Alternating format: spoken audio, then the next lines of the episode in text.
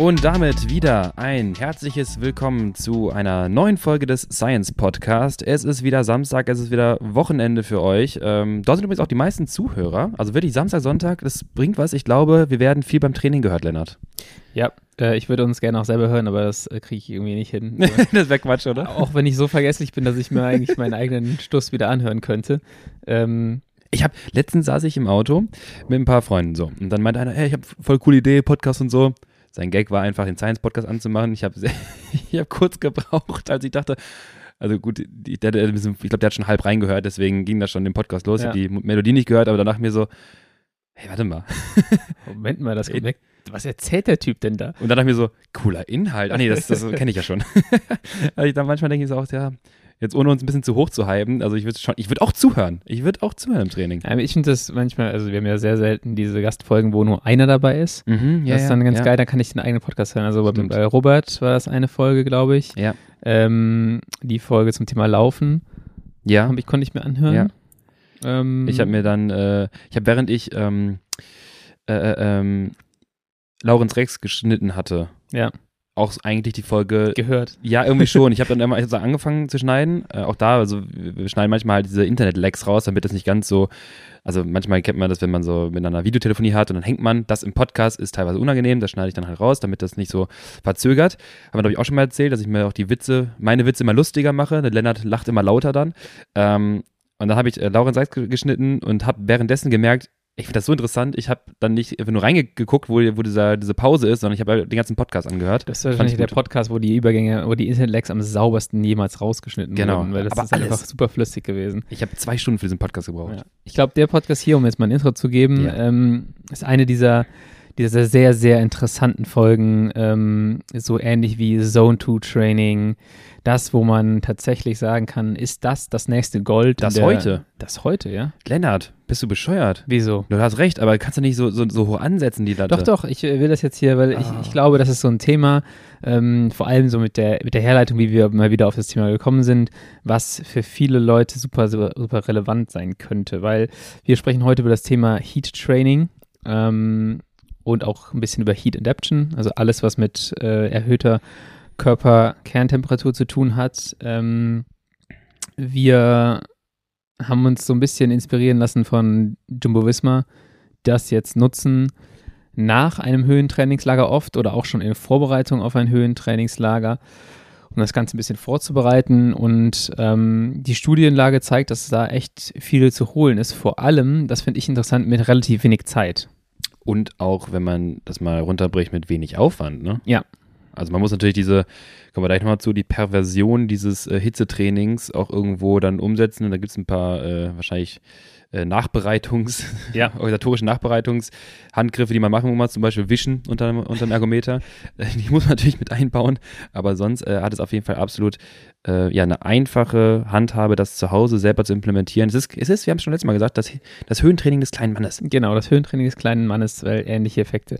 Aber ähm, zunächst wollen wir noch ein bisschen ähm, erzählen, Klar, was wir in letzter Zeit gemacht haben. Wir haben wir auch wieder viel Heat, Heat Adaption, würde ich eher sagen, oh, gemacht oh, ja. auf der Rolle. Ähm, Science ja. Race, du hattest technischen Defekt. Das auch. Ich habe, ähm, also Heat Adaption habe ich ja, glaube ich, letztes Mal schon erzählt. Im Science Race habe ich die letzten Wochen teilweise sowieso erzwungenermaßen, weil ich das Gefühl habe, dass mein Ventilator, der mit meiner Fernbedienung bedienbar ist, komplett das Signal vom Ergometer stört. Ähm, und dann habe ich dieses Mal gedacht, komm, ist egal, ich nehme den Ventilator, es ist eine Performanceverbesserung, ich werde nicht wieder so mir einen abschwitzen wie sonst. Was ist passiert? Ich stehe am Start, denke mir so, okay, es passt, passt alles, ne? Seit einer halben Stunde funktioniert alles top. Ich konnte mein Warm-up-Programm fahren, das war gar kein Problem. Stehe am Start, wollte meinen Ergometer nochmal kalibrieren und merke danach dieser Kalibration, obwohl alles so successful durchgelaufen ist, dass der gar nicht mehr auf die Leistung anspringt. Ich habe keinen Widerstand, ich habe 53,11 liegen, dreht voll rein und es kommt 40 Watt raus und habe noch 10 Sekunden bis Start. Ist eigentlich aber auch mal ein geiles Gefühl, finde ich, wenn du so dieses, Was? weil du hast, nein, also du hast so diese, das ist ja, wenn das Schwungrad vom Kicker auch krass mitdreht. Ja, ja, klar. Das heißt, du hast so ein bisschen das Gefühl, das ist jetzt so Rückenwind. Nur du kriegst halt nichts ja. auf die Straße. Ja. Das ist so Rückenwind, aber mir gehen die Gänge aus. Ja, genau das. Ich, du hast schon 53, 11 stehen. Ich so, okay, was soll ich jetzt tun? Genau, das ist so ein bisschen ja. das jetzt Überform, aber dann, wenn da 40 Watt stehen, dann merkst du, okay, nee, da ist hier fetter technischer Defekt.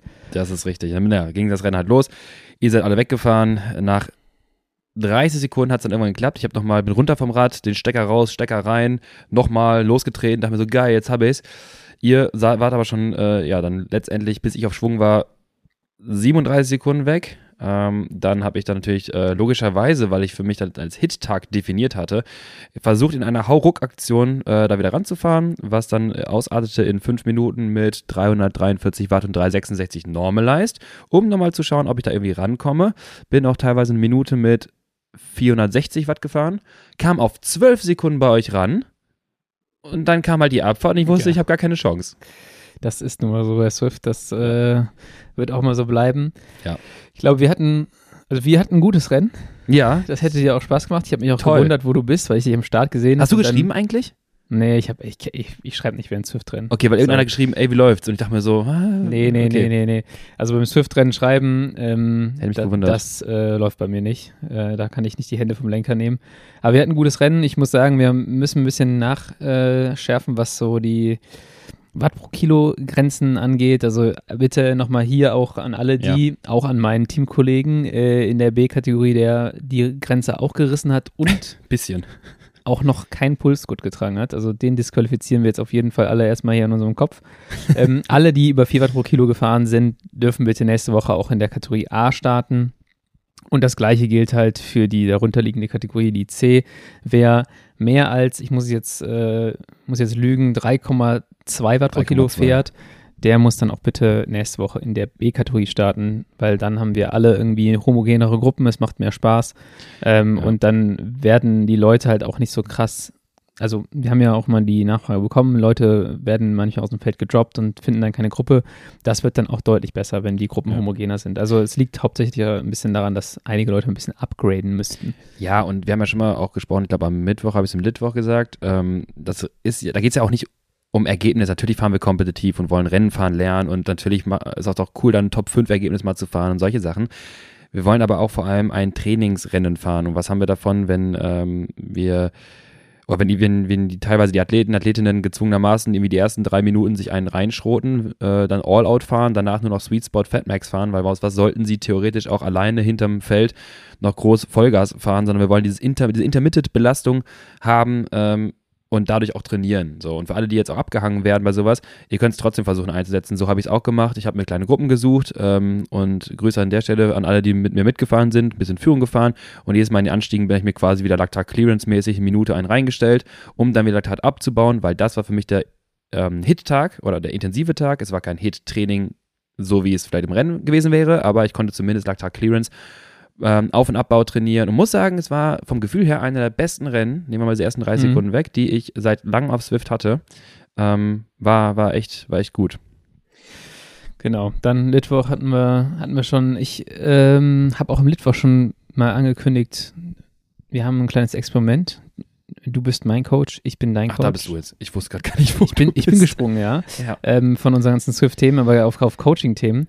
Äh, ich trainiere jetzt seit zweieinhalb Wochen strukturiert, ähm, ohne dass mir der innere Schweinehund im Weg steht, was tatsächlich dazu führt, dass ich bis jetzt zweieinhalb Wochen relativ gut in die Saison Vorbereitung gestartet bin.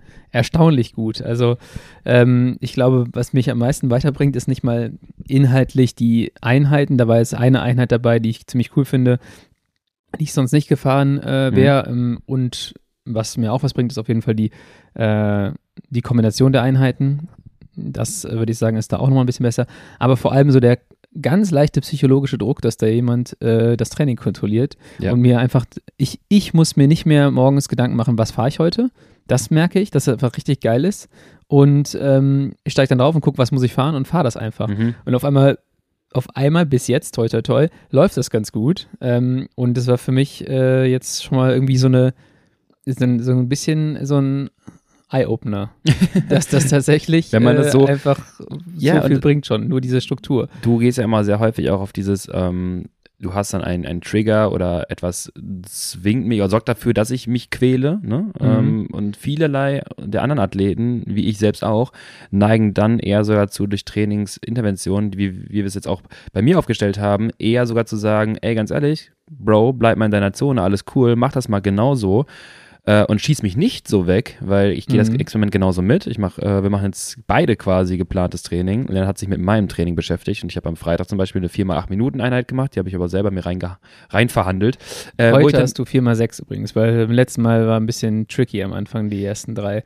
Ja, deswegen ich, hat Coach Klein das direkt mal runtergeregelt. Hat er, hat er recht, hat er recht. Und ähm, ich habe gemerkt, na, wenn ich nach Vorgabe fahre, es war ja Frequenzrichtung 178 nachher, 180, das passte auch. Ich hätte auch mehr geben können, vielleicht, weiß ich nicht. Auf der Straße hätte ich es wahrscheinlich wieder gemacht. Aber ähm, bin nach Vorgabe, habe ich es durchgezogen, danach mich etwas ausgefahren, fühlte sich gut an. Und am nächsten Tag bin ich eine ähm, eine Ingebrigtsen ähm, Spezialeinheit, äh, Ingebrigtsen, sorry, ähm, äh, äh, Irgendwas Norwegisches, ne? Wie heißen sie denn jetzt? Blumenfeld und Eden. So, sorry, Ingebrigtsen der Läufer, Blumenfeld und Eden, Spezialeinheit gemacht. Die ist aber aus dem Laufen transferiert. Das ist unsere 4x10 Minuten Sweetspot plus 4x5 Minuten Sweetspot hinten drauf, Einheit. Super spannend. Ähm, werdet ihr auch in den neuen Plänen wiederfinden. Äh, 4x5 Minuten am Ende mit nur einer Minute Pause. Ja. Da musst du, da musst, äh, da musst du gut pacen und da habe ich das Gefühl gehabt, ich bin reingegangen in die Einheit und dachte mir so, warte mal, ich habe doch gestern 4 mal 8 Minuten gemacht geht voll klar. Meine Beine sind nicht ja. kaputt, bin gut reingegroovt, habe mir dann Norcal Cycling angeguckt, bin natürlich ein bisschen höhere Frequenzen gefahren, als die letzten vier Kilometer im Norcal Cycling Race mhm. angezeigt wurden. War voll on fire, dann muss ich sagen. Und es war eine, eine gute Einheit, die man gut abarbeiten konnte, die hinten raus hart wurde, aber kontrollierbar machbar, weil wenn du dich an die Zonenvorgabe hältst, oh Wunder, Wunder, dann ist es auch möglich. Ja, genau. Und bei mir ist jetzt nochmal äh, erste Leistungsüberprüfung auch wann ist das? Nächsten Donnerstag, glaube ich. Nächste Erste Woche. Äh, Diagnostik. Ja. Und ich bin mal gespannt, ob das wie der Status quo ist im Vergleich zu ungefähr vor einem Jahr. Vielleicht bin ich letztes Jahr ein bisschen später gefahren, die Diagnostik. Aber da kann ich nochmal schön Zonen bestimmen und dann, ähm, ja, bin ich mal gespannt, ob wir anpassen müssen, ob die Intervalle noch ein bisschen härter werden. Genau. Ähm, ja. Ähm, und ich wollte sagen, das ist auch eine, super, super Überleitung, Lennart. Ja, besser hättest du es nicht bauen können für die Veröffentlichung unseres äh, Online-Buchungstools für die Diagnostik. Leute, ähm, in der kommenden Woche werdet ihr über einen Link, den wir hier in den Podcast packen, den wir aber auch nochmal in die, ähm, ja, in unsere, unsere anderen Landing-Pages quasi reinpacken, könnt ihr auf science.cc slash Leistungsdiagnostik euch ähm, einmal informieren über unsere Leistungsdiagnostik, was da alles gemacht wird, was ihr da bekommt ähm, und was ihr dafür braucht. Und natürlich dann äh, über Online-Termine schon mal schauen, ob ihr für diesen Winter eine, Termin, äh, eine, eine Leistungsdiagnostik sichern wollt, eine Leistungsüberprüfung äh, sichern wollt und darauf angeleitet natürlich eure neuen Trainingsbereiche für neue Trainingsinterventionen, was auch immer ihr vorhabt, neue Projekte, vielleicht auch einfach die Erkenntnis, welcher Stellschraube man gedreht äh, man, man, drehen sollte. So. Ja, genau. Also heute schon packen wir das Ganze in die Show Notes. Ähm, da sind die Links. Wir haben uns überlegt, das ist schon irgendwie, unübersichtlich gewesen bisher. Wir erzählen viel von Diagnostiken, ja. schicken euch auf eine externe Seite. Jetzt könnt ihr das alles bei uns über ein Buchungstool ganz bequem buchen und, und seht auch alles, was es kostet, was es gibt. Das gleiche ähm, nochmal zum Thema Coaching und auch äh, zum Thema äh, sportwissenschaftliche Beratung. Ähm, ja. Alles mal optisch äh, aufgeschönt und dann könnt ihr bequem von zu Hause auch aus das buchen, was wir hier immer quatschen. Genau. Äh, wir freuen uns natürlich sehr, weil wir sagen es mal wieder, wir halten diesen Podcast hier äh, werbefrei und wenn ihr uns so unterstützt, also unsere Dienstleistung bucht, dann ähm, ermöglicht das uns hier einfach jeden, jeden Samstag eine Folge rauszubringen. Also Genau, definitiv. Vielen Dank auch an der Stelle dafür schon mal an alle Leute und ich hoffe, es hat euch auch weitergebracht. Wir würden auch übrigens an der Stelle in den kommenden Wochen einmal eine spezifische Diagnostik-Episode im Podcast erstellen wollen. Das heißt, wenn ihr Fragen zum Thema Diagnostik habt, zu unserer Diagnostik habt, schießt sie uns wieder rüber. Wir sammeln das schon mal, ob es jetzt die nächste Woche oder übernächste Woche ist. Wir schauen einfach mal, äh, bereiten das entsprechend vor, was wir in der Diagnostik machen, was euch interessiert. Auch vielleicht zum Thema At-Home-Diagnostik. Was ist der Unterschied dann zur Labordiagnostik? Was bringt einem was? Ähm, damit man einfach so ein bisschen nochmal die Relevanz äh, vergleichen kann und ähm, genau mit unserer, unserer Dienstleistung Diagnostik und F FDG, fragt den Coach. FDG. Äh, nee, F, F, FDC, FTC, ne? FTC klingt Goat, auch ein bisschen Goat. besser. klingt besser, FTC. Frag FDG den, ist dann Frag den Goat, ne? frag das ist so ein bisschen Eigenlob an dich. Frag den Meister. ähm, genau, haben wir jetzt auch, dass unsere ähm, Sportwissenschaftler und ich auch mal auf euer Training schauen, euer Training Peaks sich anschauen, pflegt euer Training Peaks, äh, lasst euch beraten, was macht im Training richtig, was macht ihr falsch, welches Training wäre jetzt das Richtige für euch, welcher Trainingsplan, Online-Trainingsplan vielleicht auch das Richtige für euch. Also quasi wie so eine Art Einmal-Coaching-Option. Äh, ähm, die man einfach so ein bisschen drüber schaut. Ja, genau, ist so ein bisschen Feintuning. Auch, ähm, hey, welche Einheiten switche ich vielleicht mal um? Also für all die Leute, die hier schon viel zuhören und sagen, ja. ich habe relativ viel Wissen, aber vielleicht von der Struktur ist es noch nicht hundertprozentig klar, was das Optimum ist. Das ist das, was ich eben meinte mit die Kombination einiger Einheiten. Genau. Ähm, das kann man da nochmal rausfinden. Ja, oder halt sowas wie, wir haben so häufig schon in unseren in unseren Nachrichten bekommen, auch in diesem Litwoch, du, ich fahre eine halbe Stunde zur Arbeit, äh, das ist dann irgendwie leicht bergab, dann geht es wieder äh, leicht bergauf, wenn ich nach Hause fahre, ist das jetzt Training oder nicht? Wie mache ich das jetzt mit anderen Trainingseinheiten? Und da kommen wir auch relativ schnell an diese Stelle, ja, wir können halt zwei, drei Keyfacts sagen, was du da beachten solltest. Aber natürlich hat jeder sein individuelles eigenes Profil, was den Alltag anbetrifft. Ja. Und so kann man halt sich hinsetzen und sagen, okay, Dienstag ist zum Beispiel nicht der Intensitätentag, geht bei dir nicht. Mittwoch dafür besser, Donnerstag ist der lange Littag, was auch immer. Ja. Das guckt man sich dann genau bei euch einmal an. Und dann äh, würde ich sagen, springen wir direkt mal in das heiß angekündigte Thema, wenn wir jetzt dazu Hast du gerade heiß angekündigt gesagt? Boah, das ist tatsächlich, das war unbeabsichtigt. Ähm, äh, Entschuldigung an der Stelle. Ähm, in das heiß angekündigte Thema äh, Heat Training ähm, und Heat Adaption. Ich habe es ja eben schon gesagt, ich habe ja. hab mal in einem, in einem Fremdpodcast äh, gehört über das äh, Thema äh, bei Jumbo Visma, dass sie das vor Höhentrainingslagern machen, dass sie das auch nach Höhentrainingslagern mhm. machen, um, das, den, um, Effekt, um den Effekt zu strecken. Okay. So ein bisschen wie, bisschen wie Koks-Punchen, was sie da machen. ähm, das war mit dem Podcast mit Mathieu Heboyer, dem äh, Head of Performance bei Jumbo der auch mal sehr häufig Ronnestar zitiert, ist mir aufgefallen, in ein paar äh, Artikeln und so. Ja, wie, wie soll man auch an dem vorbeikommen? Ich glaube, irgendwie, irgendwie schon, ne? Ich glaube, in der Sportwissenschaft, äh, wenn du so Bullshit-Bingo spielst, dann ist Ronnestat auf jeden Fall immer was Gutes und dann äh, Wen haben wir noch? Jölkendrup ist auch so. Ja, Jölkendrup, alles was Ernährung auch, auch ein Favorite. Seiler wird dann gerne zur, zur Trainingsperson natürlich auch zitiert. Aber Ronestad. Zonen, genau. Zonen, ja. genau. Und Ronestad ist ja wirklich, sei es jetzt äh, Hit-Decrease, Hit-Variation, äh, 30-15er Blockparisierung, Vibration im Training oder jetzt äh, Heat-Training. Der ist ja, ja wirklich der, der ist immer, ich habe das Gefühl, der ist immer ein, zwei Jahre voraus. Also. Ist auf, auf jeden Fall ein, ein krasser Typ. Ja. Ähm, ja, dann, weil es auch lustig war, so als sie dann darüber gesprochen haben, ob sie ein Höhentrainings, äh, ein Höhenzelt im Höhentrainingslager verwenden. Oha. Äh, da war die Antwort nein, aber sie haben Höhenzelte wohl mitgenommen. So, sie haben sich dann Aha. vor Ort dazu entschlossen, es nicht zu machen. Aber ich habe mir, glaube ich, überlegt, ob sie noch höher schlafen sollen. Hö hoch trainieren und höher schlafen. Train ja. high, Tra äh, ja. live high, train. Ja, nee. live high, train low aber Sleep Very High. das wäre, glaube ich, so die Idee gewesen. Sleep ähm, higher, higher. Aber haben sie sich dann äh, gegen entschieden. Fand ich auch interessant. Ähm, wurde so ein bisschen angeteasert, als hätten sie es gemacht. Dann mhm. habe ich da natürlich gedacht, so, oh krass. Äh, aber das ganze Thema Heat Training und Heat Adaption ist, glaube ich, in den letzten Jahren schon so ein bisschen aufgekommen, weil mhm. wir halt viel, viel mehr äh, Indoor-Training machen. Mhm. Ähm, ich glaube, Heat Adaption ist auch was, was viele angefangen haben, wenn sie Tour Down Under fahren. Also die, du bist hier in Deutschland und äh, ich erinnere mich, dass Tanja das vor der Tour Down Under 2020 auch viel gemacht hat. Ähm, du sitzt hier bei 3 Grad, 4 Grad Ende Dezember und weißt, du fliegst in einer Woche nach Australien, da sind 40 Grad. Mhm. Mm, und dann wurde da auch schon angefangen äh, mit Heat Adaption weil, und es hat auch gut funktioniert, weil man einfach nicht diesen riesigen, diesen riesigen Sprung haben möchte.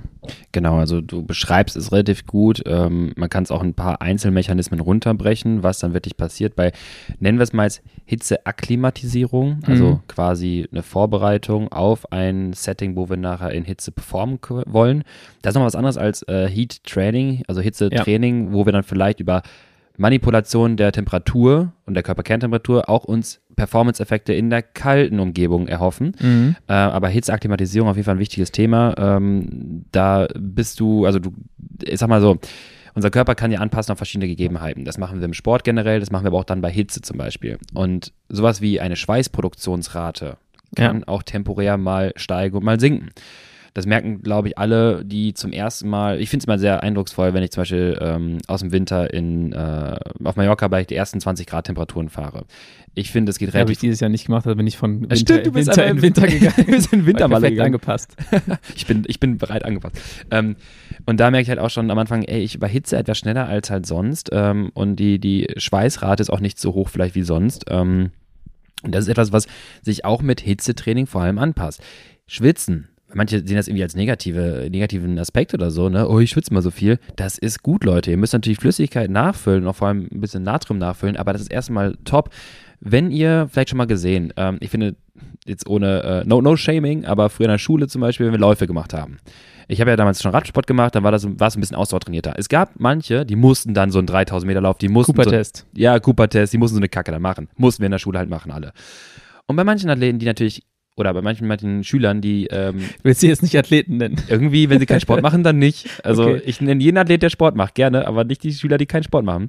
Und ähm, dann saßt du halt, die sind losgelaufen, kamen halt an und hatten dann komplett roten Kopf, richtig knallroten Kopf, waren gefühlt, du konntest von außen sehen, wie die, die Hitzeabstrahlung glühen, aber nicht wirklich am Schwitzen. Ja, stimmt. Ne, weißt du, kennst du das? Ja, ich habe jetzt, wenn du das sagst, das sind echt so ein paar dabei gewesen mit so einer roten Birne, aber Genau. du denkst, hä, die sind, sind die jetzt gelaufen, weil die schwitzen nicht. Genau das. Und das ist dann nicht gut, weil das zeigt einfach, dass der Körper nicht trainiert ist, seine Körpertemperatur Ja. über halt diese, über den Flächenaustausch oder den, den Temperaturaustausch über die große Fläche zu verbessern. Das heißt, Schweißrate, Schwitzen ist ja quasi unsere körpereigene Kühlung, das ist schon mal ganz wichtig. Dann erhöhte Blutzirkulation, also die, ähm, die, die Gefäße dehnen sich aus, das jetzt nennt man äh, Vasodilatation, Gefäßausdehnung. Du hast mehr Fläche, wo jetzt Blut quasi verteilt wird, so ein bisschen wie Mhm. so eine, diesen Heizkörper, der auch verschiedene Rippen bekommt, damit du natürlich viel Fläche bekommst im Ja. Raum, dass er die Hitze abstrahlt. Genauso wollen wir das dann andersrum machen, Hitze von innen nach außen abzustrahlen. Dann wird quasi alles mehr durchblutet, die Haut wird mehr durchblutet und dadurch versuchen wir dann letztendlich die Körpertemperatur runterzukühlen. Ja. Das heißt, alles dehnt sich quasi ein bisschen aus. Und auch diese Blutzirkulation, die erhöhte und diese ähm, die Temperatur, äh, die, die, die Haut auch so nutzen zu können, Flächen als Flächenaustausch, das ist auch eine Anpassung unseres Körpers. Ich habe mich hier auch mal tatsächlich vorbereitet heute und habe ähm, auch gehört, erstmal, ich fand es ganz interessant, in, einer, ähm, in einem anderen Artikel wurde es erstmal so von Anfang an beschrieben, Mhm. wie kommt es überhaupt zu Hitze im Körper. Also wenn wir sportlich aktiv sind, das hast du, glaube ich, schon ein paar Mal gesagt, ich glaube, nur 25 Prozent der Energie, die wir aufbringen, fließt am Ende auch wirklich in, ja, ins Radfahren jetzt zum Beispiel oder in die mechanische Bewegung Ja, wenn wir vergleichen, nach genau, vorne. Energieverbrauch vom Körper und wenn wir dann halt messen, was haben wir in der was Pedale. ankommt, ja. Genau. ja. Das ist eine ziemlich scheiße, eine ziemlich beschissene Rechnung und Ja. daher denke ich mir immer so, kann man nicht irgendwie diese für anderen 75 Prozent einfangen und Ich fahre die ganze Zeit 1000 Watt bei Genau. 250 Watt. Ich bin gar nicht so schlecht. Hä? Auf jeden Fall 75 Prozent Energie äh, wird halt in, in Wärme umgewandelt in der Zelle, wird dann ins Blut gegeben und vom Blut an die Haut so transportiert, um Ja. dann dort freigegeben zu werden Ja. und unterschwitzen. Richtig? Ja, genau. Fassen wir es mal zusammen. Was ist jetzt auf einem simplen Level? Äh, Lukas rollt wahrscheinlich gerade die Augen, ohne dass ich es hier sehe. Ähm, auf jeden Fall ist es dann auch interessant, habe ich gehört, wie die Umgebungsfeuchte äh, ist. Ja, also bei, ja. bei, äh, du brauchst eigentlich eher eine trockene Luft, um dann wirklich abschwitzen zu können, Genau. um dann die Temperatur loszuwerden. Und bei schwüleren Bedingungen ist das deutlich schwieriger. Ja, was äh, das, schon mal ähm, interessant war für mich. das kennt jeder, der vielleicht mal Baden mit äh, Sauna vergleicht. Baden mit Sauna. Ja, und zwar Sauna ist ja eine trockene, tendenziell trockene Hitze. Ja.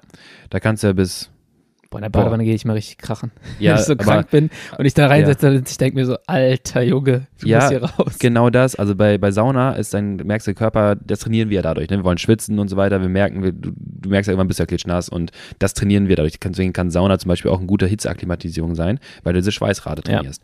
Trockene Hitze, wir kriegen den Körper ein bisschen runtergekühlt. Ist auch zum Beispiel bei den Frühjahrsrennen in, in den ähm, Wüstenstaaten auch ein relevanter Punkt. So, da ist auch trockene Hitze, kriegt man hin. Das gro der große Gegenbeispiel war ja zum Beispiel Tokio. Oder jetzt gerade ist unser Mhm. Coach Oder Chicago, wenn wir da die Quiz fahren, ist ultra Chicago, schwül. genau. Und jetzt haben wir unseren Coach Jan, der gerade in Japan auch fährt. Äh, es geht da genauso weiter, sagt er. Es ist super schwierig, den Körper runterzukühlen, weil da ist eine hohe Luftfeuchtigkeit. Baden hast du auch das Problem, dass du zwar, dass dein Körper versucht, gegen die Hitze anzukämpfen durch Schwitzen etc., aber natürlich mit dem, mit der warmen Wasser um dich herum kriegst du die Körpertemperatur Ja. nicht runtergekühlt. Deswegen gibt es ja auch Schwimmwettkämpfe, zum Beispiel auch Triathlon, wo man irgendwann auch ab einer gewissen Temperatur zum Beispiel sagt, wir schwimmen nicht. Mhm. Ähm, es gibt auch äh, Schwimmwettkämpfe, ich glaube in Australien war es vor ein paar Jahren, wo wirklich ähm, leider muss man sagen, im Wasser jemand verstorben ist, weil er es nicht Ja. geschafft hat, seine Körpertemperatur runterzukühlen. Ne, du hast deine Bewegung und du kriegst diesen Austausch Ja. nicht mehr hin.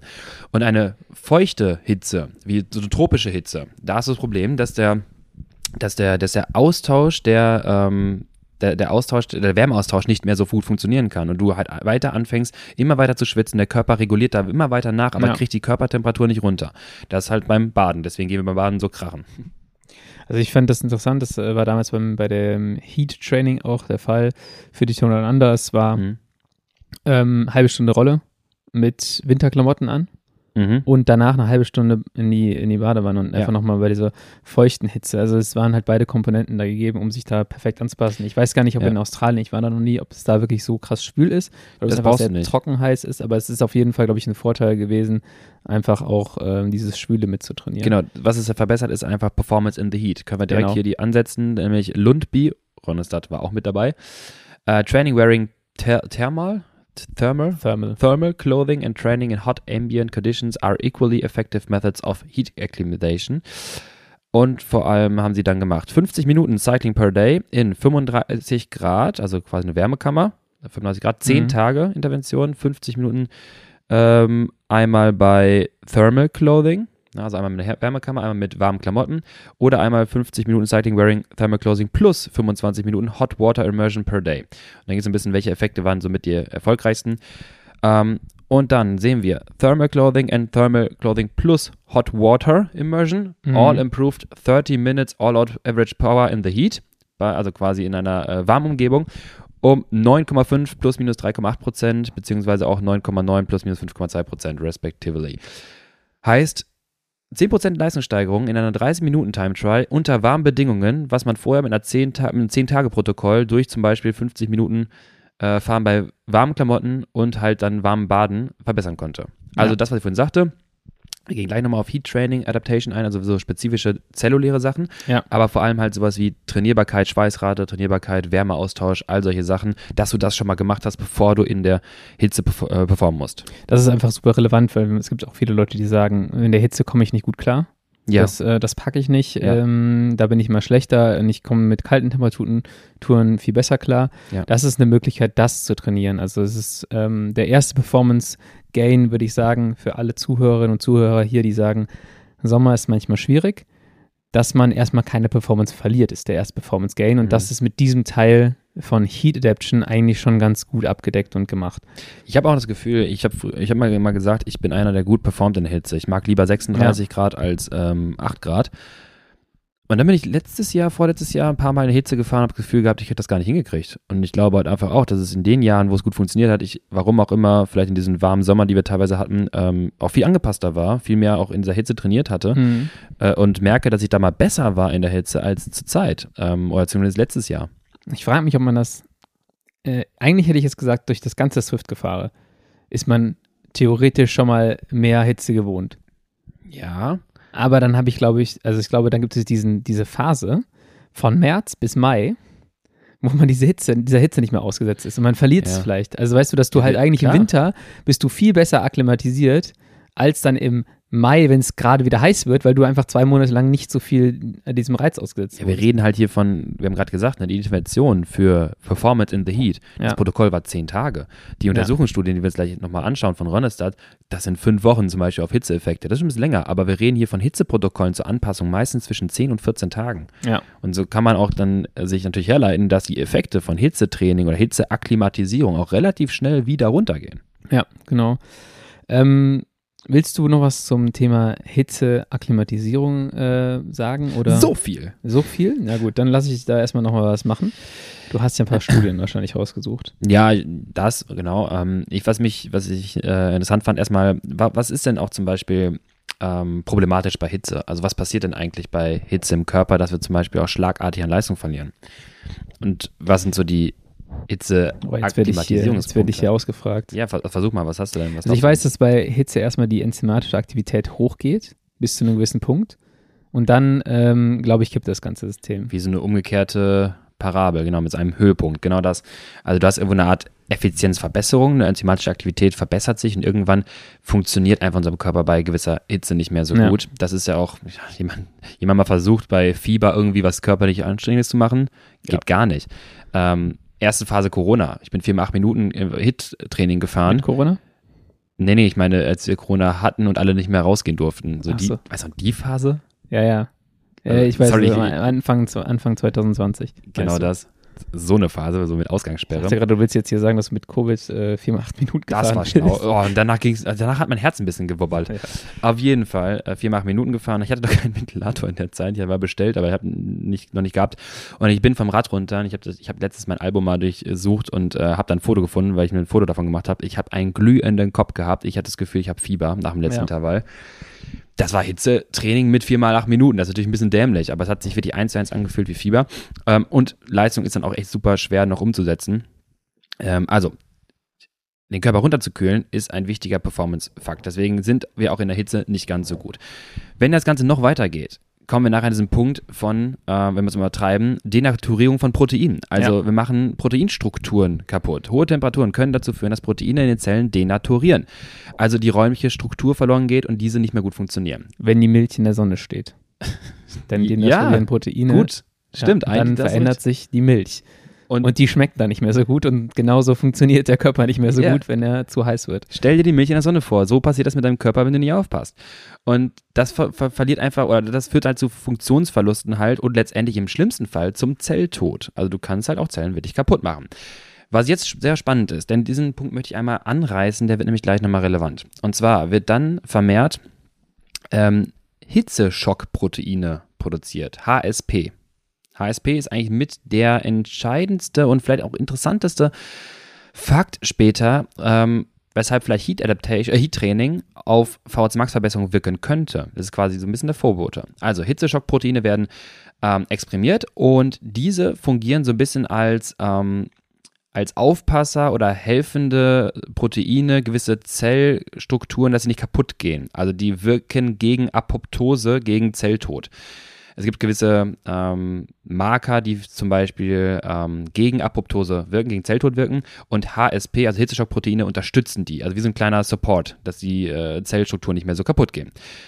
Und das ist relativ wichtig, dass diese Hitzeschockproteine dann teilweise bei diesem Training ausgeschüttet werden. Denn diese haben wiederum weitere Funktionen. Das ist nämlich jetzt die, der, diesen Auftrag mache ich jetzt gerade, weil die HSP-Konzentration da gibt es verschiedene Versionen von HSPs. Das wird quasi gemessen in deren Gewicht, ja, wie schwer die mhm. sind, wie viel Masse die haben. Da gibt es quasi HSP 50, 70, 90 und so weiter. Und diese Hitzeschockproteine korrelieren dann mit zum Beispiel auch einer Veränderung des Blutvolumens und nachher mit möglicherweise der Erhöhung des roten Blutkörperchenanteils was ja dann schon wiederum, warte mal, das haben wir gehört, für eine VHC Max super entscheidend ist. Yep. Und das wollen wir erreichen, wenn wir Heat Training machen, uns Performance versprechen, Performanceverbesserung versprechen, auch unter normalen Bedingungen, also nicht Hitze. Gut, das war ja schon mal die, die Überleitung in das, in das andere Thema. Genau das. Oder haben wir noch Punkte zu äh, Heat Adaption? Das ist die Grund, die, Vor die, das Vor ist die Grundlage, die du jetzt erstmal legen wolltest, genau. So. Also wir können nochmal zusammenfassen. Der erste Teil ähm, ist super wichtig für die Leute, die gerne etwas verbessern wollen an ihrer An Anpassung an die Hitze, äh, die da ein bisschen strugglen und Leistung verlieren im Sommer. Und jetzt kommt, kommen wir zu einem Thema, was relevanter ist für alle, weil hier liegt tatsächlich ein Performance Gain sowohl bei kühlen Temperaturen als auch bei heißen Temperaturen.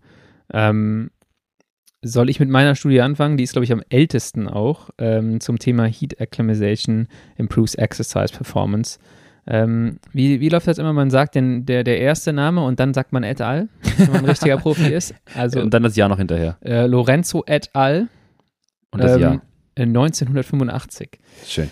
Ähm, die haben nämlich, äh, ist jetzt hier, nee, ist das zweite Mal, dass ich eine Studie zitiere. Jetzt bin ich schon richtig im Modus. Ich, ich verlasse gleich den Raum. Du die hast, haben ähm, getestet. Zehn Tage äh, Hitzetraining bei 40 Grad, also in einer Heat Chamber ähm, bei 50 Prozent der VHC Max als Leistung und haben eine Kontrollgruppe in, in kühlen Temperaturen fahren lassen. Ganz also, kurz, das ist übrigens unter Fat Max oder leicht, also Fat Max leicht drunter. Ne? Wir reden von genau, locker Lit Training. Locker Lit Training, genau. Ähm, die haben die beiden Gruppen gegeneinander fahren lassen, zehn Tage lang. Ähm, es waren 90 Minuten, glaube ich. Ähm, es waren zweimal fünf Tage, also zwei Wochen, zweimal fünf Tage Training. Ähm, bei 50% der VO2 Max über 90 Minuten und haben am Ende getestet, wie die Kontrollgruppe gegen die, äh, gegen die, heißt sie, mhm. die Stichprobe äh, abschneidet. Bei der Kontrollgruppe hat man keinerlei Performance-Veränderungen gesehen. die sind halt einfach ein Lit gefahren und es waren auch, man muss sagen, es waren gut trainierte Radsportler und Radsportlerinnen. Mhm. Also ich glaube, durchschnittliche VHC Max äh, bei den Männern 65 und mhm. bei den Frauen 59 bis äh, 63. Okay. Also ähm, gut trainierte Fahrerinnen und Fahrer. Keine Veränderung bei der Kontrollgruppe, aber bei der äh, Heat-Gruppe hat man äh, in den zehn Tagen 5% Gain bei der VHC Max gemessen in kalten Temperaturen und 8% in heißen Temperaturen. Ähm, was schon mal sehr signifikant ist. Dann ähm, in der Time Trail Performance 6% in kühlen Temperaturen und 8% in heißen Temperaturen. Ähm, und am Ende nochmal äh, Increased Power Output Lactate Threshold, mhm. 5% in kühlen Temperaturen und 5% in heißen Temperaturen. Das heißt, insgesamt ähm, in allen Bereichen ein, ein, signifikanter Unterschied. Vor allem sind das halt auch so große Unterschiede. Also wer jetzt sagt, äh, 5% der VSA Max mal rausholen in 10 Tagen, mhm. 10 Trainingstagen, das ist ja schon krass. Das ist wirklich krass. Also ähm, da würde ich da, da, müssen wir auf jeden Fall nochmal genau reinschauen, wie das gemacht wird. Es gibt, es gibt ja. ein, ein Dings, äh, ein Dings. Lennart vorhin Sportwissenschaftler, Lennart danach. Danach es gibt ein alles, Dings. alles ausgelaugt an geistiger Kapazität. also es gibt einen Punkt, den ähm, die Autoren selber ansprechen und sagen, sie haben jetzt 50 Prozent der VHC Max als ja. Leistung genommen.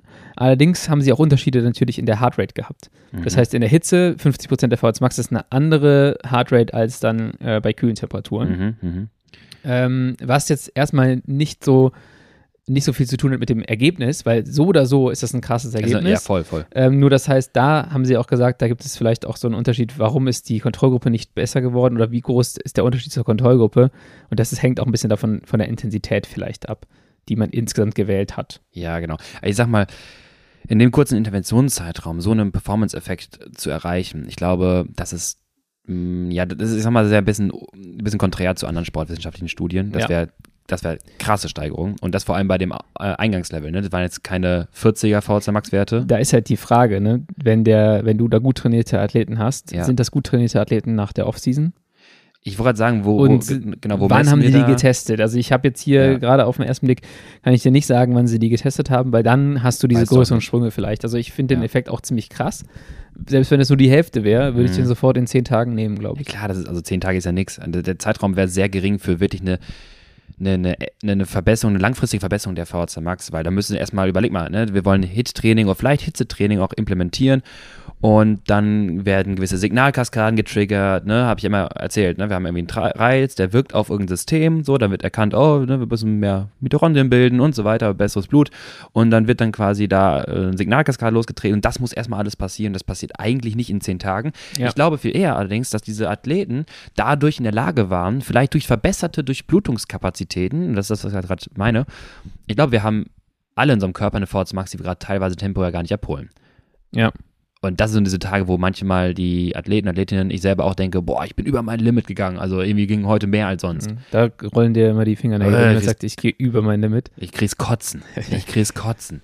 ähm, auch in diversen äh, Radsport-Anmoderationen, wenn ich über das Limit höre, dann denke ich mir so, nein, das, das wäre jetzt nicht das, das Limit. Das Limit ist das Limit. Das ist Limit, so. Dann also hast du, du, halt vorher nicht das Limit gehabt. Du redest dann von ähm, teilweise effizienteren Tagen, ähm, dass du die VO2 Max irgendwie effizienter Genau, oder eine, die VO2-Kinetik, also das Anspringen der Sauerstoffnahme, dass das schneller funktioniert. Das, das was wir kennen, wenn wir auf mhm. der Rolle sagen, oh, sagen, oh, heute läuft irgendwie nicht so. Und an manchen Tagen gehst du rein in den Intervall, wie du bei den Schwellintervallen yeah es läuft. Ich hatte das am Dienstag beim Rennen, wo ich dachte, ich habe viel schneller mich auf diese On- und Off-Phasen anpassen ja. können. Und wenn du jetzt zum Beispiel einen RAM-Test machst und daran die VC Max messbar machen möchtest, dann kommst du im RAM-Test auf einmal weiter, die VC Max misst du vielleicht auch ein bisschen höher, ja. weil eventuell auch dann erstmal erreichbar war, was vielleicht vorher nicht ganz erreichbar war. Ja. Gerade halt, wenn du in so einem RAM-Test versuchst, deine VC Max zu erreichen, du musst in, du musst Leistung bringen, du musst einfach performen, geh mal müde in so ein, mit so einem VHC Max-Test, du ja. fährst All-Out, du sagst, es war eine 10 von 10, ja, und dann steht da eine 50er VHC Max, weil du halt auch nur bis 350 Watt gefahren ja. bist. Ist ja in Ordnung, das impliziert so ein bisschen, als wäre das eine VHC Max, aber du hast halt 10 Meter vielleicht liegen lassen, weil du es nicht performen konntest. Ja. Und ich glaube halt, solche Studien, wenn es so kurze Zeiträume sind, dann hast du viel eher da diese Effekte, dass es erstmal erreichbar ist. Was aber schon wieder, und ich möchte es gar nicht schlecht reden, was schon wieder das Potenzial zeigt, wie viel Effekt man auf einmal in so wenig Tagen erreichen kann. Ne? Das ist ja super spannend, einfach zu sehen, ähm, dass solche das Training wirkt. Ja, das, das Training wirkt, aber dass diese extra ich meine, das war ja keine Intensität groß, sie sind locker mhm. gefahren bei Hitze, aber es ist ein extra Reiz auf einmal ähm, Faktoren freisetzt oder Faktoren verändert, die dann wiederum zu einer verbesserten Leistung führen können, wenn diese vorher zum Beispiel nicht erreichbar waren, wenn du halt immer nur locker lit bei 12 Grad fährst. Ja, das ist natürlich jetzt auch eine sehr alte Studie und mhm. äh, du hast, glaube ich, neuere ähm, Studien auch zu dem Thema rausgesucht, äh, die aber die auch einen ähnlichen Effekt zeigen, aber vielleicht nicht ganz so groß. Und dann würde ich ja. danach vielleicht gerne nochmal darauf eingehen, oder das wirst du vielleicht jetzt auch sagen, was ist, also wo setzt, woraus setzt sich dieser Effekt zusammen? Genau das. Ähm, Ronestad 2020 äh, im Mai et al. natürlich mit äh, Hammersland, Hansen und so weiter. Hoden, die klingen auch alle wie Norweger. Die klingen ja, auch alle, als hätten sie zehn Athleten, die auf jeden Fall eine 80er VZ Max genau. haben. Five weeks of Heat Training increases Hemoglobin Mass in Elite Cyclists und das finde ich super spannend, denn die Probandengruppe bestand aus 23 Elite Cyclists, durchschnittliche VZ Max von 76,2 plus minus 7,6. Oh ja, solide. Dafür, ganz kurz, dafür liebe ich ja die Untersuchung von Ronestad. Es ist immer die Frage, wie anwendbar das für alle dann ist, aber er kann vor allem mal auf eine Probandengruppe zurückgreifen, weil er das UNO-X-Team einfach testet, was da nie steht, aber es ist halt ja. schon Fakt. Das UNO-X-Team muss halt da fahren und halt noch zwei, drei andere ähm, Conti-Fahrer, die auf äh, ähnlichem Level unterwegs sind, die halt alle eine hohe 70er VS Max haben. Mir ist eigentlich heute auf dem Weg hier zur mhm. Aufnahme mhm. mal ein Gedanke gekommen, wir müssten eigentlich hier mit Science mega geile Studien durchführen können. Wir haben hier euch als Community, die alle mega Bock auf so Themen haben. Das heißt, wenn man Leute findet, die, die hier dabei wären und man sagt, ah, wir quälen euch jetzt mal hier zwei Wochen auf der, auf der Rolle, dann wahrscheinlich die Science Community. Also wenn du mal forschen willst und wir mal eine geile Idee haben, dann das, machen wir hier einen Aufruf im Podcast. Ja. Und dann haben wir einfach ich weiß gar nicht, ob er das hier gesagt hat. Ich hatte die Idee vor anderthalb Jahren sogar schon, mal zwei Jahren, als wir ähm, 4x8 Minuten Hit-Optimierung äh, habe ich mir ausgedacht. Mhm. Also Hit Decrease, diese Fast Start Intervalle nur mit ja. 4 mach Minuten. Wenn, ob das funktionieren würde, wenn man einen kleinen Sweet Spot dazwischen setzt. Also quasi 1,30 intensiv rein, 30 Sekunden Sweet Spot und dann auf VZ Max EB. Ja. Für mich klappt es, für andere Athleten klappt es. Ich wollte einfach mal das Ding in die Welt hinausschießen und eventuell können wir es ja so machen, dass wir über einen Fragebogen einfach online ausfüllen lassen. Wie hat euch ja gefühlt? Wie war vielleicht eure Herzfrequenz, dass man das ein bisschen einträgt? Und wenn ihr das alle macht, dann haben wir zwar, muss man sagen, keine offiziell standardisierte Studie. Ne? Es gibt viel Varianz, wie der Ergometer von euch so funktioniert und sonst was. Aber bei einem N von 300, keine Ahnung, die es gemacht ja. haben, haben wir so eine große Stichprobe, dass das schon wieder interessant sein könnte. Ja, und wir können tatsächlich sogar auch mal wirkliche Laborstudien machen mit dem Setup, was wir bald haben, mit ähm, Zyklus, Spiro und, und Co. Mhm. Würde ich sagen, Lukas, wenn du was Schönes ausdenkst für die Zukunft, äh, wollte ich dir nur mal sagen. Wir haben ja hier ein paar Leute, die zu allen Schandtaten bereit sind. Ja, dafür, daran wird's, an Ideen wird es nicht mangeln auf jeden Fall. Wir haben Nein. jetzt auch Coach Mark, äh, der, der, kam auch schon im Podcast hier vor, der jetzt auch gerade was ausprobiert. Da werden wir auch demnächst mal euch mal äh, updaten. Wir haben da coole Untersuchungen, die wir gerade machen, ähm, die wir da mal an Informationen euch mitteilen können. Das ist quasi so eine Art, wir, wir, verbinden mal ein paar Studien miteinander und gucken mal, was passiert, wenn man eine Single-Case-Intervention halt macht. Auch das äh, super interessante Studien von Ronestad, wenn er Single Case veröffentlicht. Ein Jahr Training von einem Athleten. Ja. Gibt ja diese berühmte, sind jetzt, mal, Studie von einem, der schon ein Master-Eher-Fahrer ist, von der 76er VZ Max auf eine 83 noch hochgearbeitet. Also das war schon irre. Solide. Ja. So, das war jetzt der längste Cliffhanger. Ich habe es tut mir leid, das ist mir gerade erst aufgefallen. Back to Ronestad also, ähm, also, und ja. seiner Studie. Ähm, definitiv, genau. Also es war ähm, die haben dann trainiert auch wieder in äh, einer Hitzekammer. Äh, die haben fünfmal die Woche äh, für fünf Wochen ein Training implementiert, was dann letztendlich nur wieder äh, eine Stunde ähm, ich glaube 50 Prozent der VHS Max war, ich glaube es war ja. sowas ähnliches. Ne? Also da, ich kann es nicht genau sagen, muss wir gleich reinschauen, aber das war ähm, ähnlich wie das, was wir vorhin hatten. Nur eine Stunde locker lit, ergänzend zum normalen Training, muss man dazu sagen, weil du kannst nicht diese Athleten einfach nur eine Stunde locker fahren ja. lassen, einmal, die, äh, fünfmal die Woche. Das war auch eine Diskussion in der Studie, weshalb teilweise die Effekte, wenn wir nachher Kontrollgruppe gegen Hitzegruppe vergleichen, mhm. verbessern sich beide. Und jetzt willst du aber rausfinden, ob der Heat-Effekt, ein, also Heat-Training ja. einen größeren Effekt hat. Und da merkt man gleich, dass es da Probleme gibt in den Untersuchungen. Das ist auch seine, seine, ähm, seine Kritik an der eigenen Untersuchung. Weil natürlich beide Gruppen sich verbessern. So. Ähm, und die eine Gruppe trainiert hat bei ähm, 37,8 plus minus 0,5 Grad mit 65,4% Luftfeuchtigkeit, also auch so ein bisschen äh, tropischer ja. Bedingungen. Deswegen müssen sie aber auch nicht so hoch gehen. Ähm, Körperkerntemperatur stieg später Richtung 38 übrigens zum Beispiel an. Also da so leichtes, ja, definier es mal als leichtes Fieber oder so.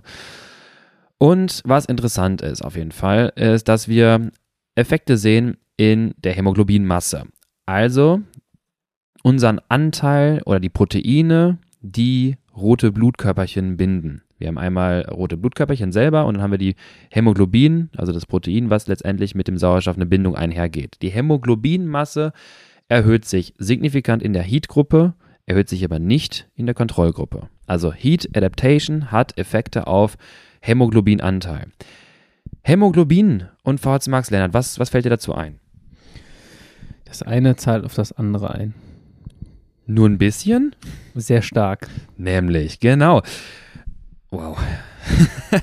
und so ein bisschen wie so ein Förderschüler, den der gerade Mathe beigebracht nee, wird. Ich, ich, dachte mir, ich habe einfach mir die mir einfach selber den Ball zugepasst oder so eine, so eine, so eine Flanke mir geben lassen von dir, aber da ist niemand so. Das ist wie so eine Ballmaschine. ist eine Ballmaschine. genau das. Erzähl weiter. Okay, also Hämoglobinmasse ist sehr stark förderlich für die VZ Max. Also erst einmal könnte man sagen, ey, krass, Jetzt muss unsere VHS Max doch gestiegen sein. Wir haben zum Beispiel auch eine Erhöhung, man muss sagen nicht signifikant, aber trotzdem eine Erhöhung des Plasmavolumens, also des Gesamtvolumens äh, und des Blutvolumens, des Gesamtvolumens im, im Blut und den festen Bestandteilen. Nicht signifikant, weil zwei, drei von den Leuten halt einfach sogar eine negative Entwicklung hat, haben. Äh, aber wenn man sich die Einzel-Single-Case-Leute ähm, anschaut, dann teilweise super große Effekte auf Plasmavolumen und Blutvolumen. Also mehr Transportmöglichkeit für Sauerstoff an die Muskulatur. Und das ist der große Effekt.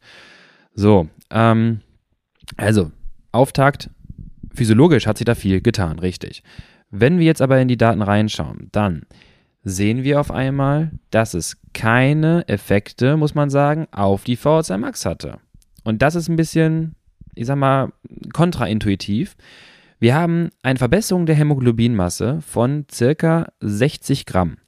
Eine Zunahme von 60 Gramm Hämoglobinmasse, das kann man ungefähr umrechnen in eine Verbesserung der VHC Max. Das bedeutet eigentlich eine absolute VHC Max Zuwachs von 240 Milliliter pro Minute, die du mehr umsetzt. Also statt 5 Liter zum Beispiel 5,24 Liter.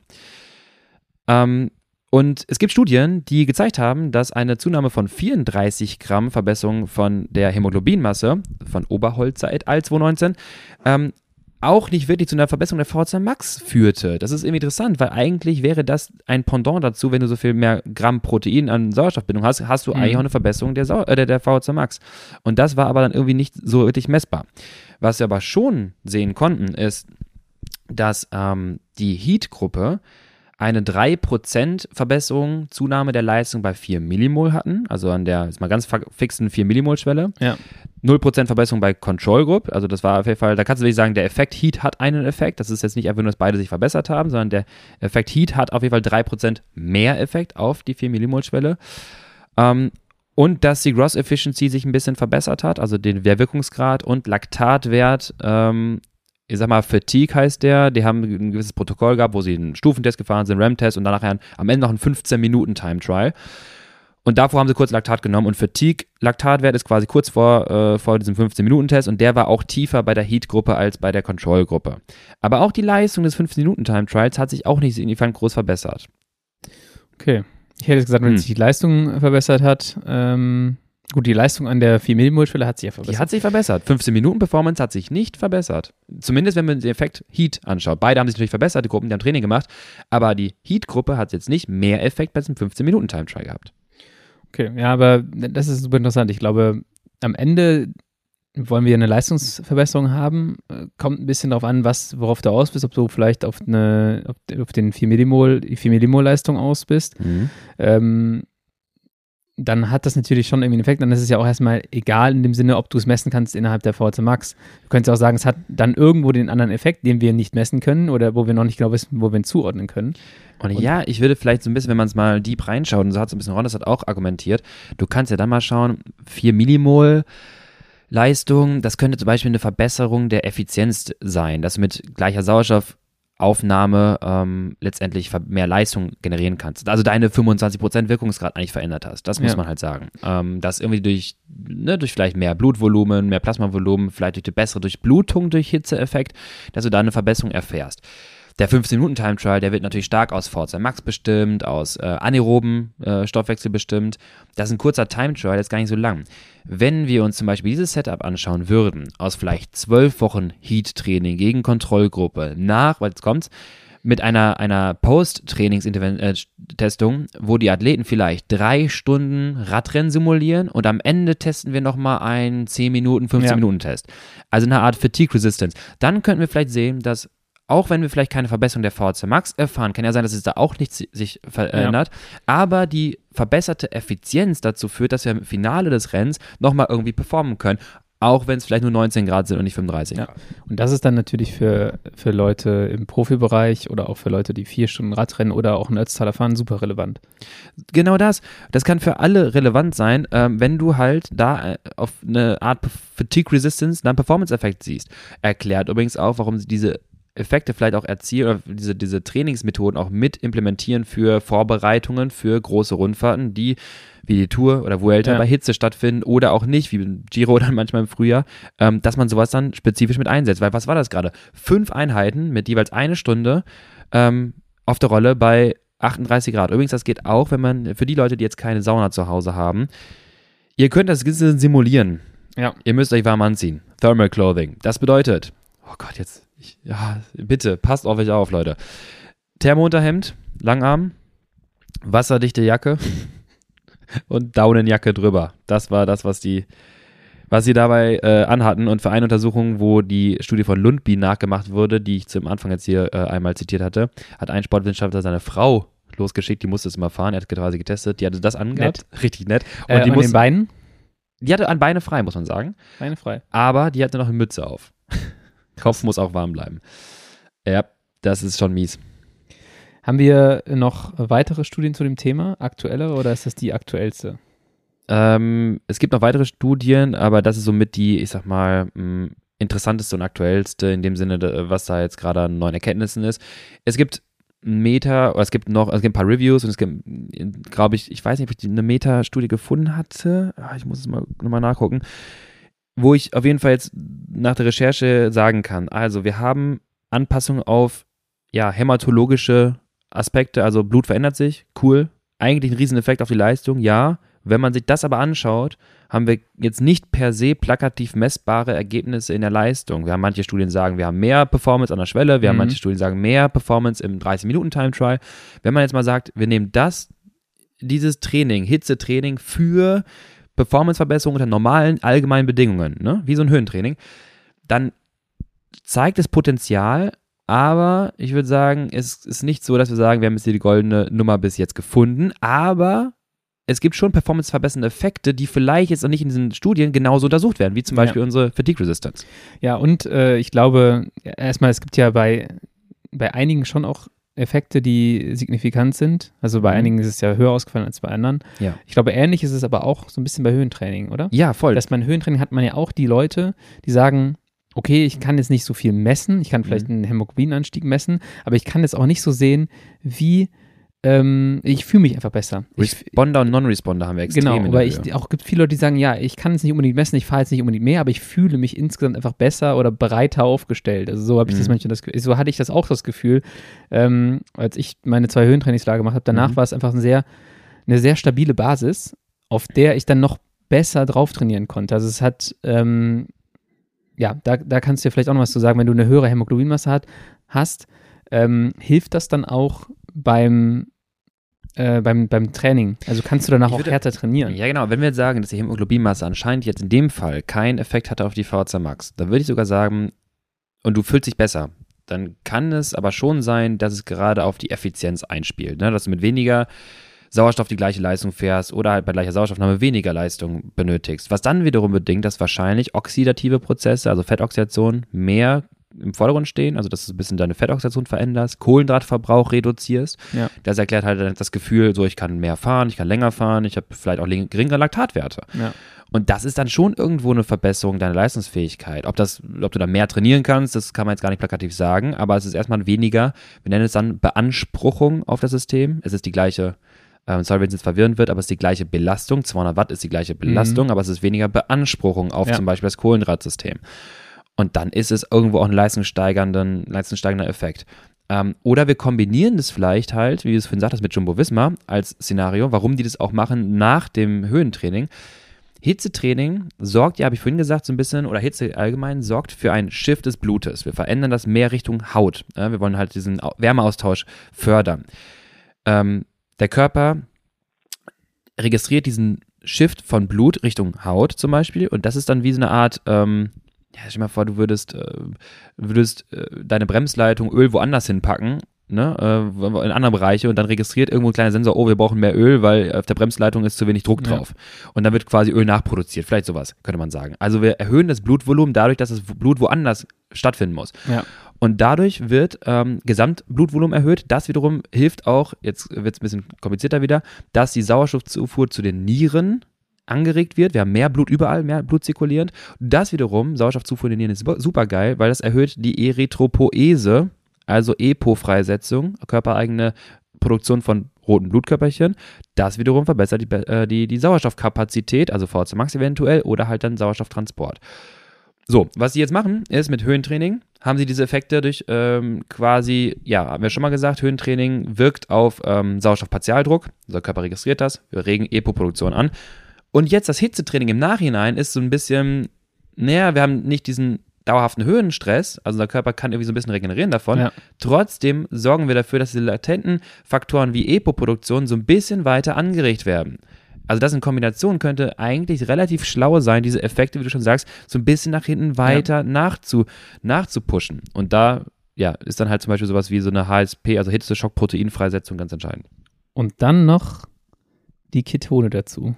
Und dann noch die Ketone dazu und Bicarbonat im HIT-Training. Mhm. Ja, wer merkt halt. Ja, aber die Ketone ja. ist tatsächlich ja auch sowas. Ähm, ja, voll was da auch noch in diesen Effekt verstärken kann. Also ja. ich, ich, weiß jetzt nicht, inwiefern ähm, Ketone im Höhentrainingslager, ich glaube schon, dass die viel eingesetzt werden. Ich mhm. kann es nicht sagen, ob es bei Jumbo auch so ist.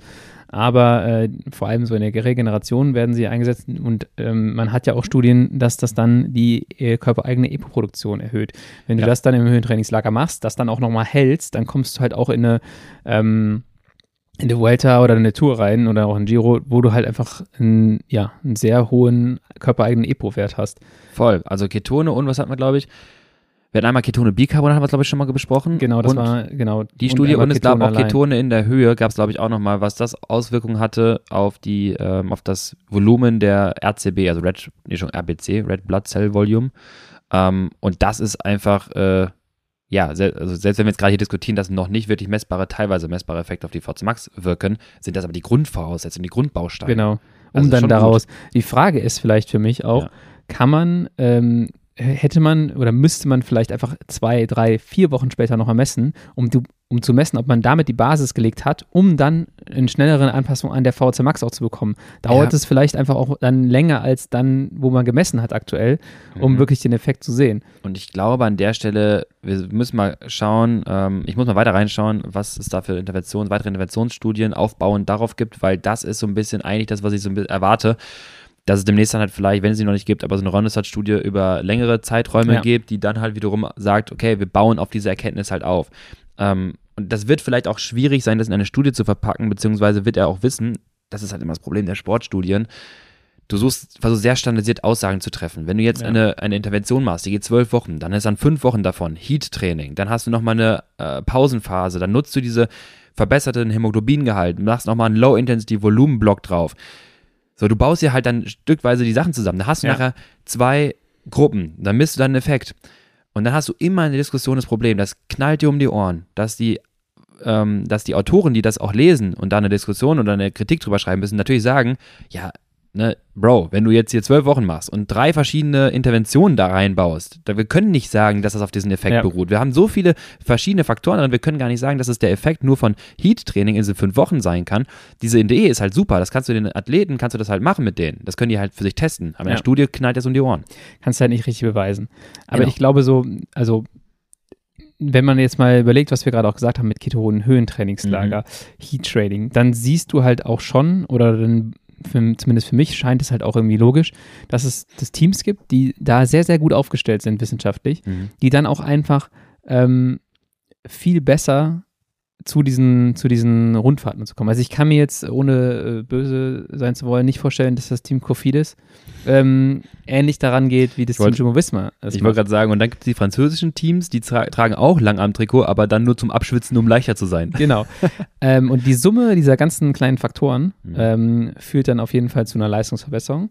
Und ich glaube, dass dieses Heat-Training, dass da sehr, sehr viel drin steckt. Einfach als Basis, als Ausgangspunkt oder als ein Faktor, der dann eine schnellere Anpassung oder den nächsten Schritt ermöglicht. Ähm, und das vor allem mit einem relativ überschaubaren ähm, Input, also zeitlichen Input. Ich glaube, psychologisch ist es super hart, äh, das durchzustehen. Ähm, aber ich, ich würde mal sagen, schlecht wird es nicht sein. Ja, genau. Stand, Stand jetzt der Wissenschaft, muss man natürlich immer sagen. Und genau, und das ist, was ich meinte, ne? Wir haben da äh, super potente Erkenntnisse, würde ich es einfach mal bezeichnen. Also es scheint, als wäre da richtig viel zu holen. Faktisch haben wir nicht, noch nicht messbar gesagt, dass es ein Gamechanger ist. Also Das ist, das ist das, was du meintest heute. Wir haben eine richtig spezielle Folge. Ist ja auch so. Wir haben eventuell ein, ein, ein, äh, ein goldenes Tool Wir haben gefunden. eine heiße Spur, das würde ich sagen. Genau, wir also, haben das wäre, glaube ich, die sehr bessere Formulierung gewesen. Ich habe ich hab Genau. nämlich das Gefühl, jetzt gerade hier sitze ich so, ah, ich will das mal ausprobieren. genau. Und das könnte echt interessant sein, weil wenn ich mich danach ähnlich fühle wie nach dem Höhentrainingslager, was ich auch nicht beziffern konnte, Mhm. wo ich auch nicht gesagt habe, ich bin so viel mehr Watt gefahren, Mhm. aber ich habe damals mal das Gefühl gehabt, so, yo, okay, VHC Max, Intervalle, zack, zack, zack, die fahre ich alle durch, das sind gute Zahlen und am nächsten Tag waren es wieder gute Zahlen. Es war nie, ich bin nie auf Rekord gefahren, aber es war immer, es war eine sehr, sehr solide Basis. Ohne dass ich jetzt irgendwie messen könnte. Ich habe nie was gemessen, aber so Mhm. ähnlich erscheint es mir hier. Genau, genau so. Halt, es ist, es ist so, ich will auch so ein bisschen als reinrennen. Man muss jetzt überlegen, wie man es am besten macht, ob man das in seinem eigenen Training implementieren kann. Aber wenn wir mal diese Basics uns rausschauen, ist es eigentlich überschaubarer Aufwand. Der Ronestad hat in seiner Studie High or Heat, glaube ich, war es. High or Hot, irgendwie sowas. Mhm. Ähm, also der Vergleich zwischen Hitzetraining und Höhentraining. High or hot. High or Hot. Also einmal einen, einen Joint geraucht oder einfach sehr heiß gelaufen. Lennart, du musst aufpassen, wir werden hier einzelne Fragmente werden rausgeschnitten und auf Twitter, äh, auf X hochgeladen. Ähm, du hast heute schon, du hast heute schon äh, Joint und Koks gesagt. Nee, Joint habe ich nicht gesagt, ich habe Koks gesagt.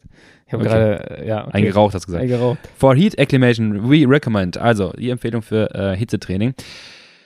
Sie haben benutzt fünf Wochen mit mindestens fünf Einheiten äh, in dieser Woche. Von dieser ungefähr eine Stunde Dauer äh, bei Low-Intensity-Bereich. Äh, it remains to be tested if three bis four weeks äh, mit mehr Trainingseinheiten, ob das auch äh, entsprechend funktionieren könnte, aber zwei Wochen sollten es mindestens sein. Also sagen wir mal jetzt drei bis vier, eher fünf Wochen mit Heat-Training, jetzt mit diesen fünf Sessions. Dann sagt er, ähm, sie haben als Ziel gehabt, dass sie eine Körperkerntemperatur erreichen wollen zwischen 38,5 und 39 Grad. At the end of eine Stunde Cycling in Heated Room or Sweatsuit Training. Also, dass du dann halt guckst, dass am Ende der Einheit irgendwo Richtung 38,5 und 39 Grad rennst. Ähm, es kann manchmal sein, dass auch bis 40 Grad geht, aber das müsst ihr aufpassen, denn wenn wir zu warm werden, dann haben wir schon gesagt, dann gehen kleine Proteine kaputt. Ne? Dann denaturieren diese Proteine und ich glaube halt, das ist dann irgendwo eine Art wie unsere umgekehrte Parabel. Es gibt irgendwo ein Optimum, auch an Anpassung. Ne? Und das Maximum ist nicht immer das Optimum. Das Maximum kann auch wieder was kaputt Mhm. machen. Ähm, dann sagt er, ähm, aufpassen, dass es nicht zu lang wird, ganz wichtig, und nicht zu intensiv. Also, ne, wie gesagt, nicht diese 40 Grad auf jeden Fall übersteigen, eher 39 Grad bleiben. Und dass natürlich die Schweißrate extrem ansteigt. Ähm, 1,5 Liter pro Stunde kann sie schon mal erreichen. Das heißt, trinkt, trinkt, trinkt. Überlegt euch mal, das sind 2,075 Flaschen pro Stunde. Ja. Ähm, die müsst ihr auf jeden Fall auch nachfüllen. Und dass die, das subjektive Belastungsempfinden eher moderat bis leicht hart sein sollte. Also jetzt nicht zu low, nicht zu intensiv. Ich hatte mir eine Studie angeschaut, da haben sie das Training ähm, angepasst anhand der RPI, dass die ähm, sagten, okay, wenn der RPI zum Beispiel jetzt von 6 bis 20, diese Skala, wenn die halt 16 übersteigt, machst du weniger Intensität, wenn sie Ja. 11 noch nicht überstiegen hat, machst du mehr Intensität. Also irgendwie eine Range zwischen 11 und 16 auf einer Skala von 6 bis 20 oder sagen wir mal eine 6 bis 7 maximal vielleicht auf einer Skala von 1 bis 10. Also übertreibt es nicht. Das dann, wie gesagt, fünf Wochen mit fünf Einheiten, ah, jeweils eine Stunde kann man mal ausprobieren. Und um auf 39 Grad zu kommen, wie gesagt, Sweatsuit, also wirklich diese dichten Anzüge, gibt es von Core sogar noch einen Anzug, der, äh, den man da kaufen kann, sieht man aus wie so ein Dulli, aber äh, Ja. wie so ein Teletubby sieht man eigentlich aus. Wie so ein äh, Lackierer. Genau, ja, aber noch schlimmer, weil der Kopf so mit, ja, der Kopf ist halt mit da drin. Nee, eigentlich wie so ein Tatortreiniger. Genau, wollte ich gerade sagen, Tatortreiniger, Tatortreiniger das ist so ein Anzug. Genau das. Ich weiß nicht, ob der genauso dicht ist, also versucht es mal nicht mit einem Tatortreiniger-Anzug. Ich glaube, der, der Core-Anzug ja. ist dann besser. Ja, oder halt dann mit selbstgewählten Kleidung halt Thermounterhemd, Jacke, Mütze dabei, aber ihr könnt euch vorstellen, das ist, ihr müsst bereit sein, euch von diesen ja, Klamotten zu verabschieden. Ihr müsst, das, ihr müsst auch bereit sein, dass ihr auch, äh, dass da niemand in diesen Raum reingehen sollte, auch danach nicht mehr. Also das ist auch so, muss ich sagen, so eine Hürde. Das ist auch ein Invest. Ja, also man braucht davon schon einen speziellen Raum für. Was machst du denn damit? Du hängst dann die Sachen an Lenker und dann tropft dir das dann irgendwie da runter und, und dann, was, du kannst ja jedes Mal neue Sachen anziehen, fünfmal die Woche. Dann, mhm. Da gehst du da wieder rein am nächsten Tag in so eine Downjacke, die jetzt gestern noch nass war. Die ist immer noch nass, Lennart, immer noch. Oh, ja, das ist die ah. eher logistische Herausforderung an der ganzen Geschichte. Also vier Jacken pro Woche, die ihr dadurch braucht. Brauchst naja. schon einen Jackensponsor. du brauchst einen Jackensponsor, genau, das ist das Problem. Also, das könnt ihr mal ausprobieren. Ähm, wir probieren es vielleicht auch aus. Ich habe einen verrückten äh, Coach und Athlet, der das äh, auf jeden Fall macht. Den Marc schießen wir mal mal los damit. Der macht sowas. Und gucken wir, was passiert. Ja, ich glaube, erst einmal Heat Training und Heat äh, Adaption. Ja. Beides abgehakt. Wie gesagt, das ist aus meiner Sicht eine heiße Spur. ähm, man kann mal gucken, wie, wie man es verfolgen möchte. Ich ja. glaube, das ist natürlich immer leichter als Profi. Ähm, aber ich denke, es macht zumindest Sinn, ähm, so ein bisschen damit rum zu experimentieren, mhm. ob es für einen passt oder nicht. Äh, für jeden, der schon super ausgefuchst ist, ja, man kann es nach dem Höhentrainingslager einfach mal versuchen, ja. ähm, die Effekte ein bisschen zu strecken. Ähm, grundsätzlich Indoor-Training, zumindest für die Heat Adaption, ist sehr hilfreich und ähm, bringt mir, glaube ich, relativ viel. Ja, Sommer. wir können es echt mal ausprobieren. Ich würde jetzt sagen, ist mal ganz kurz zusammenfassen, so Key Facts. Ähm, Hitzetraining bewirkt Anpassung auf körperlicher Ebene, klar. Du verbesserst dich auch unter Hitzebedingungen, also Schweißrate erhöht sich, ähm, Blutvolumen verändert sich. Was wir sagen können, Hämoglobinmasse erhöht sich, sehr cool. Effekte auf VHC Max, teils messbar, teils noch nicht messbar. Ja. Effekte für Effizienz, schon eher messbar. Leistungsverbesserungen im kurzen Bereich noch nicht messbar. Vielleicht Potenzial für Performance unter lange, längeren Bedingungen wie ja. Radrennen und so weiter am Ende zu performen. Ähm, wir fassen auch zusammen, wenn du diese Guideline, die wir vorhin gesagt haben, beachtest, eigentlich überschaubarer Aufwand. Und wie Len schon sagte, es könnte eine heiße Spur sein. Ähm, aber wir müssen mal weiter schauen, wie sich das in Zukunft entwickelt. Es wird auf jeden Fall ein Thema sein in der Sportwissenschaft, wo sich mehr und mehr Leute drauf stürzen werden. Ja. Sehr schön. Dann ähm, bin ich gespannt, wie das Feedback auf die Folge ist. Äh, vielleicht hat es auch schon jemand ausprobiert, genau in dem Szenario. Dann darf Während der das hört. diejenige das gerne hier äh, uns schreiben. Mhm. Ähm, würde mich sehr interessieren. Und wenn ihr Themenvorschläge habt in solche Richtungen zum Beispiel, dann schickt sie auch gerne durch. Ansonsten würde ich sagen, wir hören uns wieder beim Litwoch. Äh, hier kurze Werbung noch für den, für den Litwoch, unseren Weekly Ride über eine Stunde, wo wir ähm, viele Fragen beantworten mhm. können. Mhm. Und oder beim Dienstags Science Race. Schaut da einfach im Swift Club vorbei und nehmt an den Events teil. Und für alle, die Bock haben, immer freitags alle zwei Wochen auch nochmal ein Gruppenworkout. Mal sind wir dabei, mal nicht, aber da können wir gemeinsam äh, Intervalle fahren in der gemeinsamen Runde. Das hilft auch nochmal äh, unser Spinning-Kurs at Home. Genau. Und ich freue mich auf die nächste Folge. Vielen Dank fürs Zuhören. Bis nächste Woche. Ciao, ciao. Ciao.